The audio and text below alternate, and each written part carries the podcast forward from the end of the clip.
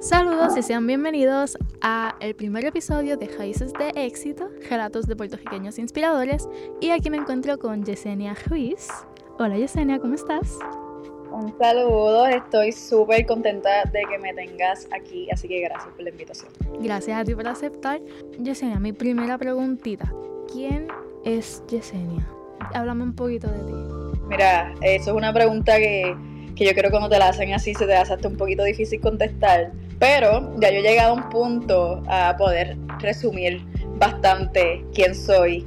Y yo siempre me expreso como una artista multidisciplinaria. Multidisciplinaria porque soy el tipo de persona que hace un montón de cosas. Eh, he explorado muchas líneas en el arte, en los deportes, en los medios de comunicación y todas, yo digo que son una pequeña parte de Yesenia. Y algo de lo que más me gusta, que sea parte de mí, que me gusta hablarle a las personas, es eso, es como a veces uno no se tiene que quedar solamente con un nicho, sino que uno puede ser muchas cosas, un conjunto de muchas cosas. O Yesenia es eso, Yesenia es una persona que ahora mismo, como más se está expresando, es con el deporte. Eh, lo he hecho tanto en televisión como en competencias olímpicas, como ahora mismo más como un espectáculo.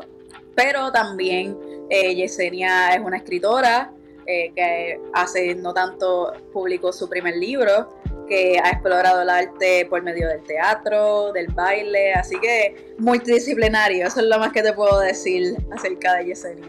Este, y tienes, o sea, según lo que me estás contando, con lo del libro, los deportes y todo esto, ¿tienes algo que te inspire, algo que te motive? Mira, yo pienso que las cosas que más a mí me motivan eh, son mis vivencias. Yo soy una persona que trato de estar bien conectada tanto con mi intuición y como con lo que estoy viviendo en el momento y dejo que suelto un poco el control. No soy una persona tan así, tan controlada, sino que dejo que, que la misma vida me esté poniendo en los lugares correctos. Así que, por lo menos en la escritura, soy una persona que se inspira mucho de la melancolía, de las emociones que, que, tal vez son un poco difíciles a palabrar y se me hace más fácil hacerlo por medio de la escritura, ya que lo que escribo es poesía. Y en cuestión de las demás cosas, como el deporte y todo eso, es ese deseo de motivarme y no quedarme. Algo que en un momento de mi vida, te puedo decir que fue como a los 18 años, yo tuve, como yo le digo, este despertar espiritual donde yo me enfrenté con tantas cosas que yo me prometí no ser parte de la estadística y quedarme eh, sin cumplir mis metas. Así que eso es algo que cada, vez que yo me pongo una meta, decido que quiero hacer algo, me acuerdo de esa yo del pasado que dijo, tú no vas a ser parte de la estadística de las personas que, que no logran cumplir sus metas por el lugar de, de, donde vengo. Y me hablas un poquito de tu libro, un poquito más, ¿cómo se llama?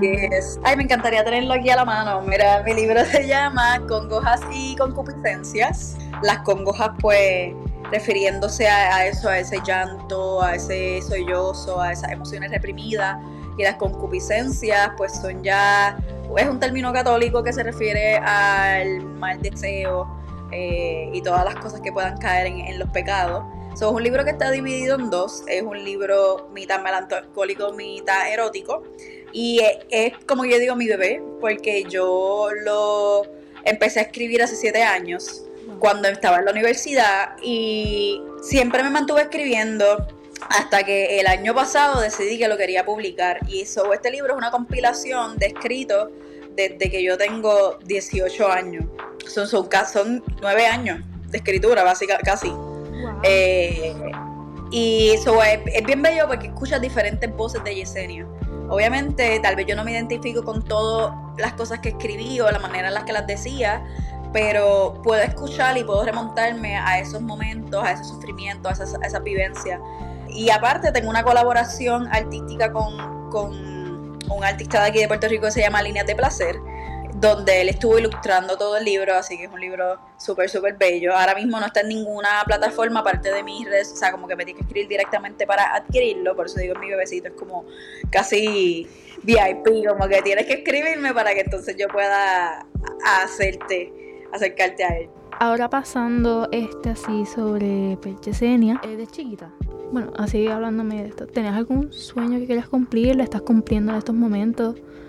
Me imagino que el libro Mira, forma parte. Claro, claro. El libro siempre, siempre me gustó la escritura y eso es algo que le agradezco a mi mamá, que siempre nos, enseñó y nos inculcó lo que era la lectura y la escritura. Eso siempre, eso es una de las cosas que yo sé que, que se han estado cumpliendo y se han estado manifestando ahora mismo. Pero algo que cabe recalcar es que lo mismo que mencioné al inicio de ser multi, eh, multifacética, cuando niña a mí se me hizo muy difícil como tener una meta en específica, un sueño en específico, porque yo como geminiana que soy, eh, me gustaban muchas cosas, yo quería hacer todo y todo, y todo lo hacía y lo quería hacer bien apasionado. So, siempre brinqué de eso mismo, de hacer arte, de hacer deporte, traté de cantar, yo he tratado de hacer un poquito de todo. Así que tuve que hacer muchos cambios, tuve muchos sueños, pero hablando pues, ya que tocamos un poco pues el tema de, de mi infancia, había mencionado anteriormente de, de, eso de que no me quería quedar en la estadística de no llegar. Eh, realmente fue porque yo eh, fui parte del departamento de la familia. Viví en hogares sustitutos por, por muchos años. Realmente entré al departamento de la familia ya siendo grande, pero pues ellos le quitaron la custodia a mi familia, y fue una situación, fue un tiempo de mi vida bien oscuro donde esto de, de plantar metas, de, de, tener un sueño en específico era bien difícil porque habían emociones por todos lados, eh, todo era bien inestable.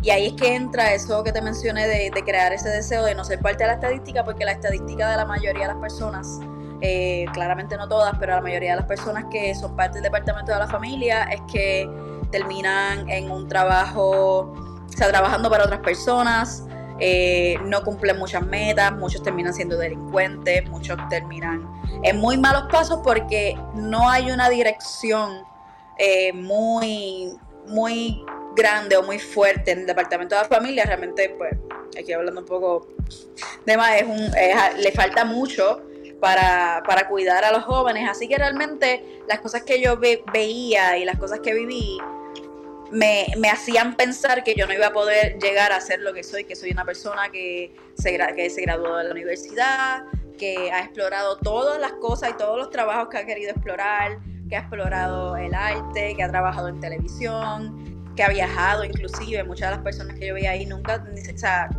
no tenía, no podían mirar más allá porque era una vida muy inestable. Así que eso es lo más que yo puedo decir que yo hoy día estoy cumpliendo, más que tanto de la niñez, fue como ya de esa adolescencia, cuando yo me puse esas metas de romper el estigma, eh, salirme de la norma y a pesar de todas las cosas que yo estaba pasando en ese momento que era tan oscuro, cumplir mis metas y lograr hacer todo. Y esa es la resiliencia que yo digo que vive en mí, en cuestión de que yo cualquier cosa que digo que quiero hacer, la termino haciendo porque está esa, esa voz diciéndome como que tú te prometiste que tú ibas a lograr todas las cosas. Definitivamente eres como, eres un gran ejemplo a seguir. Ya en donde estás ahora y todo eso, sabiendo pues todo lo que viviste, este, lo que te prometiste y todo eso, te pregunto, eh, ¿qué le dirías a la Yesenia chiquita?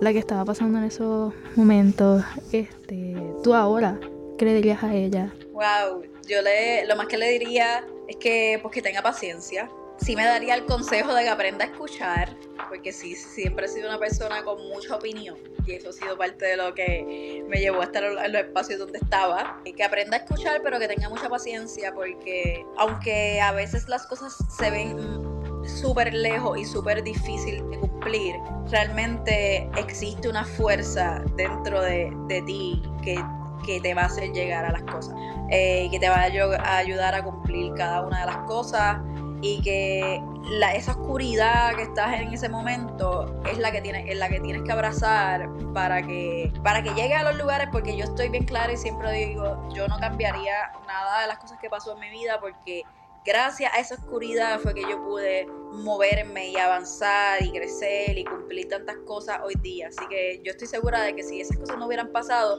no es que no hubiera cumplido las metas, pero tal vez las metas hubieran sido diferentes porque hubiera estado desde otro espacio.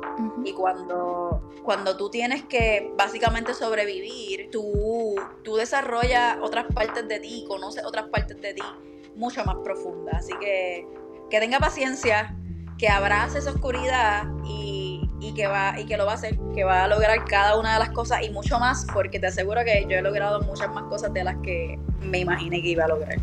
¿Y estás donde quieres estar o todavía falta alguna meta por cumplir? Pues mira, faltan muchas metas realmente. Yo agradezco de donde estoy y soy una persona que, que estoy bien consciente de que uno siempre está en el momento y en el lugar donde uno tiene que estar, aunque parezca que no. Realmente siempre estamos en, en donde tenemos que estar para aprender lo que tenemos que aprender, pero faltan muchas metas. Ahora mismo estoy por primera vez eh, planteándome y planificándome para tomar un paso mucho más grande, que va a ser eh, irme del país. Siempre voy a querer volver a Puerto Rico, pero una de las metas que tengo, que están como corto o largo plazo, me pide que me vaya del país. El deporte que estoy practicando ahora mismo, yo he hecho muchos deportes en la vida, pero es la lucha libre, que yo sé que no es muy usual para, para mujeres. Eh, practico lucha libre, así que pues tengo esta meta para el próximo año de irme a pasar un tiempo en México, porque sabemos que México es la casa de la lucha libre, eh, y que para aprender, así que para mí algo bien grande, porque otra vez no desde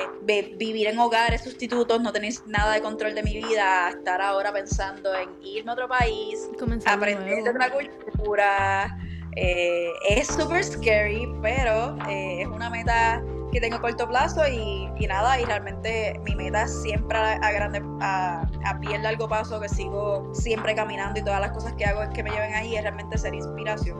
Suena como un poco, pues, como que cualquier persona puede decir eso, pero realmente ah, yo quiero en algún momento poder ser conferenciante, que es como que mi meta más grande, y poder pararme a hablar con las personas y contar mi historia y ayudar a las personas a que hagan lo mismo que yo, que es simplemente encontrar quiénes son porque yo siento que yo sé quién yo soy, que me he explorado mucho y a cumplir sus metas más allá de los límites. Así que pues, de que faltan cosas por cumplir, faltan un montón de cosas por cumplir todavía. Así que todavía falta mucho este para ver de, de, Yesenia. Y pues vamos a estar ahí, fan. Me comentaste que pues estás luchando, eres, eres luchadora, estás luchando. ¿Y cómo ha sido esa experiencia hasta el momento? Mira, pues para mí para mí es mágico, como cuando yo encontré la lucha libre, wow, me dio como otro sentido de vida, otra vez, eh, otra confirmación de que estoy haciendo exactamente lo que, lo que yo necesito hacer. Yo llevo toda mi vida haciendo artes marciales, realmente esos son mis deportes, yo he hecho karate, he hecho taekwondo, he hecho point fight, he tratado hasta el judo, o sea, artes marciales son lo que a mí me llena.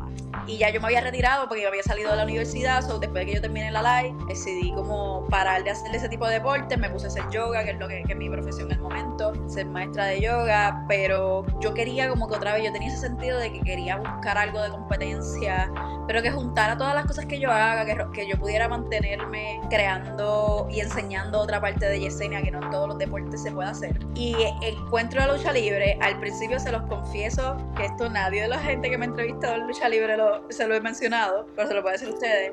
Al principio a mí me daba mucho cringe. Mucho cringe. Yo, yo estuve los primeros meses entrenando y no le decía a nadie que yo estaba entrenando lucha libre. Porque viniendo de las artes marciales, como que cuando tú te cambias, ya yo he visto otras personas que se cambiaban a la lucha libre, obviamente gente que ya, o sea, yo vengo de competir olímpicamente, a decirles que voy a hacer esto que realmente un performance eh, deportivo, pero sí que es, mucho más performance. Pues era como que antes nosotros nos los vacilábamos y cuando entro yo es como que, wow, yo cómo, la, cómo le voy a decir esto a la gente, pero yo me enamoré tanto de, de este deporte la primera vez que luché profesionalmente, yo tenía un éxtasis por todo mi cuerpo. Era algo como que, wow, yo hasta cierto punto ni me acordaba de la lucha porque yo estaba tan, tan extasiada y tan presente que yo hice todo en piloto automático. Y, pero fue bien bello y yo sé como que cada vez que me trepo al ring, sin importar como que cuál sea el resultado final, si ganes, si pierdas, si salieron cosas mal,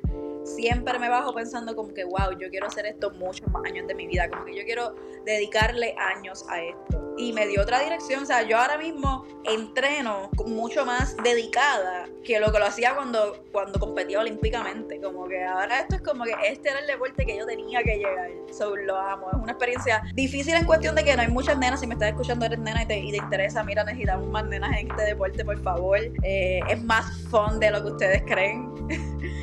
Eh, es una, y en Puerto Rico, pues, en todos los deportes es difícil realmente, pero en este deporte en específico, que es como una comunidad relativamente pequeña, que mucha gente no sabe ni siquiera que en Puerto Rico se practica lucha libre, pues ha sido difícil el crecer, el querer hacer cosas y pues no tener ningún tipo de ayuda económica, no tener eh, como que tanto público, como que no saber si los shows se van a llenar y los vamos a poder pagar a todos los, a todos los, atletas. So, ha sido difícil, pero como te dije, yo no lo cambiaría. Yo, wow, yo amo este deporte realmente. Se puede decir que es tu pasión, entonces. Él lo es.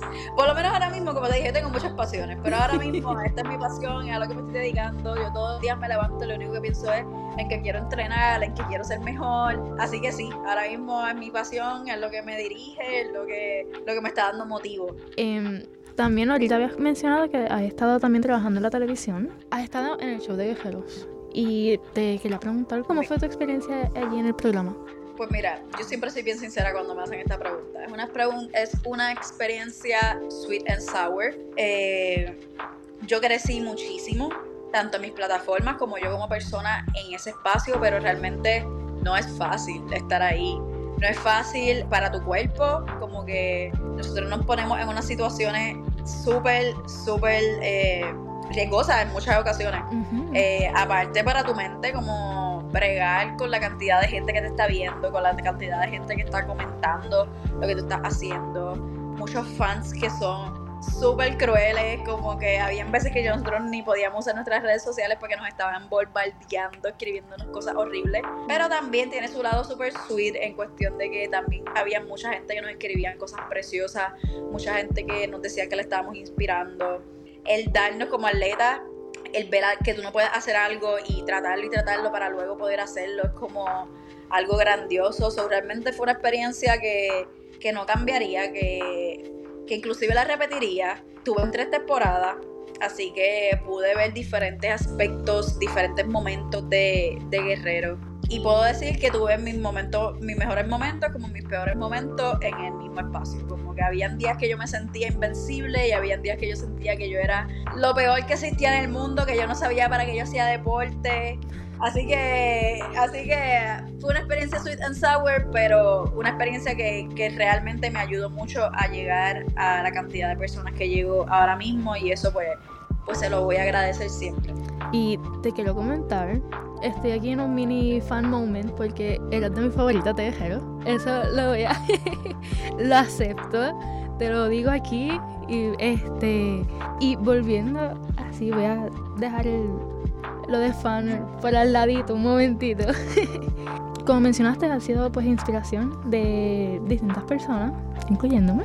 Este, ¿cómo te hace sentir eso cuando te lo dicen como que mira, él es mi figura este a seguir, él es mi inspiración, me motivas? ¿Cómo te hace sentir eso?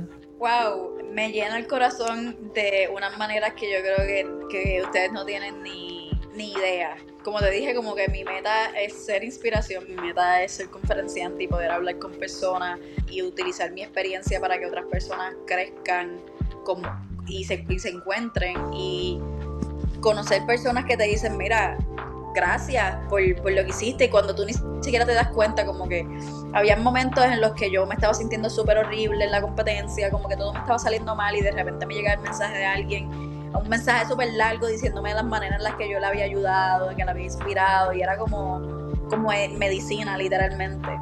So, el saber que, que entre tantas cosas malas que pueden estar pasando en el mundo y tanta gente que se enfoca en la negatividad, que hay personas que pueden encontrar soporte e inspiración en ti es una de las cosas yo creo que más hermosas que yo he podido experimentar en mi vida realmente.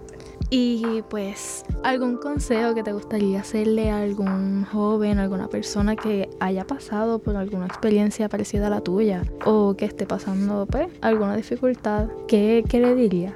Mira, igual que, que como te dije que le diría a esa Yesenia de hace varios años atrás. Uno es que abracen la oscuridad y abracen la tristeza y abracen todas esas emociones que catalogamos como malas, pero no existen emociones buenas o malas, sino como que son más pesadas. Que las abracen porque ahí está escondido como que el motivo de cada uno, como que el por qué. Porque las cosas que nos dan miedo y las cosas que nos duelen son las cosas que literalmente nos hacen crecer y nos dirigen. Son que las abracen y que, y que sepan que, que van a estar bien, que todas las cosas están pasando como tienen que pasar. Y aunque eso suena como, ¿cómo es posible que a mí me están pasando todas estas cosas malas y tú vas a decir que están pasando no tienen que pasar? Esperen un par de años, esperen un tiempito y ustedes se van a dar cuenta que esas cosas tenían que pasar para que para ustedes llegaran a donde quieren estar y que y lo más importante es que no se quiten porque si cuando pasan estas cosas que son fuertes, se quitan en sus metas, en, ser buenas personas, en, ser personas que están caminando hacia adelante, pues obviamente pues no valió la pena, pero si ustedes siguen, mira, caminando, abrazándose, siendo compasivos con ustedes mismos, ustedes lo van a lograr. Y van a ser personas bien resilientes, van a ser personas bien brillantes, porque las personas que yo he conocido, por lo menos en mi experiencia, que no han tenido que pasar por situaciones muy fuertes, no, no tienen un nivel de profundidad en, su vida, en sus emociones, en su experiencia en general, en la gente con la que conectan, en lo, mucho que ayudan, porque no han tenido que pasar esas cosas. Así que el hecho de que tú estés pasando algo difícil ahora significa que tú vas a ser una persona más brillante y más grande en el futuro. Así que mucha compasión y sigan caminando, abrazan ese lado oscuro, que eso también es importante. Muchas gracias por ese consejo. Y pues volví te menciono, eres un gran ejemplo a seguir, eres una inspiración y nada, estoy muy emocionada de ver qué es lo que falta este, por ver de, de Yesenia. Yes. Muchas gracias, de verdad. Gracias por tenerme aquí, por interesarte, como te dije, el poder hablar de, de las cosas que he vivido, y, y, ojalá alguien escuche esto y, y le sea de beneficio. Así que gracias por tenerme aquí. Muchas gracias a ti por aceptar. Y nada, lamentablemente pues se acabó esta entrevista, pero quién sabe, quizás vuelva a molestar un momentito a, Yesenia para volver a hablar con ella. Cuando quiera, cuando quiera. pues nada, Yesenia, muchas gracias por aceptar la invitación. Y nos veremos en un próximo episodio de Raíces de Éxito, relatos de puertorriqueños inspiradores.